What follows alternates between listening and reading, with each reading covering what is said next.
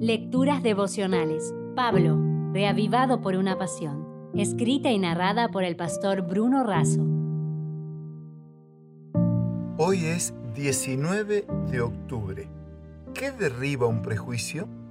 En 1 de Timoteo 5:21 leemos: Te encarezco delante de Dios, del Señor Jesucristo y de sus ángeles escogidos, que guardes estas cosas sin prejuicios. Un prejuicio es una valoración mental negativa sobre algo o alguien que proviene no del contacto directo, sino de una consideración previa sin un conocimiento completo.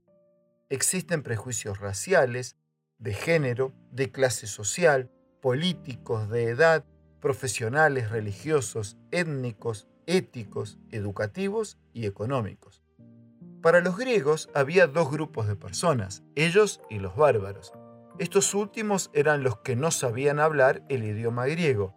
Saulo estaba convencido de que el cristianismo era una plaga, compartía el orgullo y los prejuicios de su nación y los alimentaba con celos, especulaciones, fanatismos y superioridad, hasta que su encuentro con Cristo, registrado en Hechos 9, lo transformó para siempre.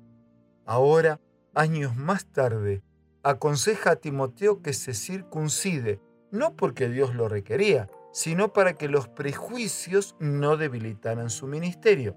Elena de Juárez dice, sin embargo, mientras condescendía así con el prejuicio judío, creía y enseñaba que la circuncisión y la incircuncisión nada eran, y que el Evangelio de Cristo era todo.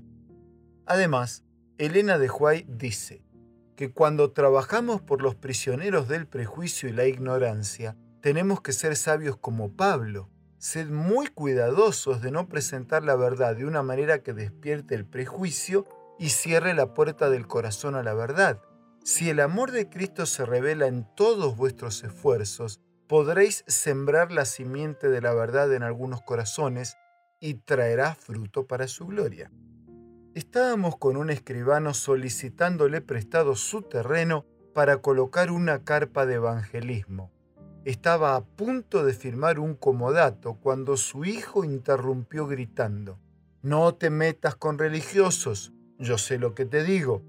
Al instante, el padre respondió, Yo también tenía prejuicios, pero ya no los tengo. Y firmó el comodato que nos autorizaba a utilizar sin costo su propiedad.